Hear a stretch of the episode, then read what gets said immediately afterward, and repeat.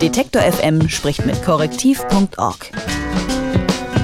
Jede Woche eine Recherche, ein Gespräch.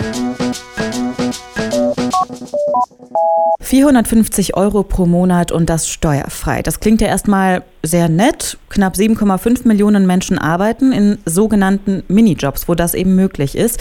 Die sind vor allem für Schüler oder Studenten eine gute Gelegenheit, sich etwas dazu zu verdienen.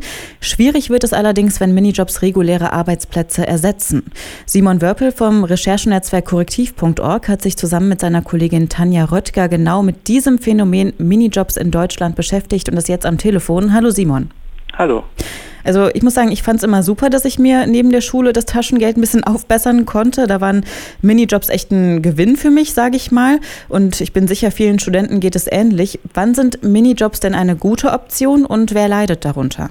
Ja, das ist genau der Punkt. Wir wollen jetzt nicht grundsätzlich sagen, dass Minijobs schlecht sind oder Leute darunter leiden. Für Studenten oder für Rentner ist es praktisch, das ist ein Nebenverdienst, ein Zuverdienst.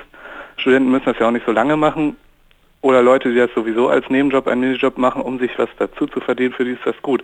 Das Problem ist, wenn du jetzt zwischen 25 und 65 Jahre alt bist und da nur Minijobs machst, das ist nämlich der Zeitraum, wo man eigentlich in Rentenversicherungen, in andere Altersvorsorgen und so weiter einzahlen sollte und das funktioniert gar nicht oder sehr schlecht, wenn man in der Zeit halt fast nur Minijobs macht.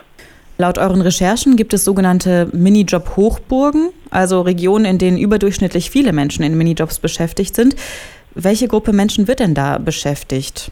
Man muss zuerst sagen, wir unterscheiden da auch immer zwischen, wo wohnen die Minijobber und wo arbeiten die. Und bei den Hochburgen geht es darum, wo Minijobber arbeiten. Und da gibt es zum Beispiel auch Städte wie Nürburg, da äh, arbeiten mehr Minijobber teilweise als dort wohnen und das liegt dann immer an so Spitzenzeiten. Und der Bundesverband der Arbeitgeber, der nennt das dann Auftragsspitzen. Also das kommt dann vor wie zum Beispiel an diesem Nürburgring, da ist dann Veranstaltungen, sind Events, dann müssen da Würstchen gebraten werden oder die Biergärten sind im Sommer voll, im Winter nicht. Da werden dann für kurze Zeit ganz viele Minijobber angestellt und dann kommt es halt dazu, dass in bestimmten Orten überdurchschnittlich viel Minijobber sind, allerdings nicht das ganze Jahr über. Jetzt habt ihr in euren Recherchen ja herausgefunden, dass vor allem Frauen im ländlichen Westdeutschland beispielsweise ähm, häufig in Minijobs beschäftigt sind. Woran kann das denn liegen, dass es eben gerade Frauen sind? Das liegt schon an so traditionellen Lebensentwürfen oder Rollenverständnissen in Deutschland. Das sieht man sehr stark durch diese Daten. Das ist auch das Interessante. Zum Beispiel in NRW ist es so, dass zwei von drei Minijobberinnen, also Frauen, verheiratet sind und da der Mann der Hauptverdiener ist.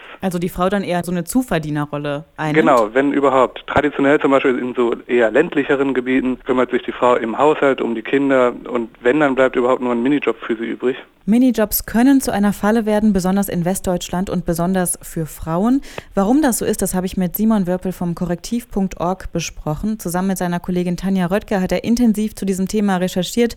Danke für das Gespräch, Simon. Danke. Detektor FM spricht mit Korrektiv.org. Jede Woche eine Recherche, ein Gespräch.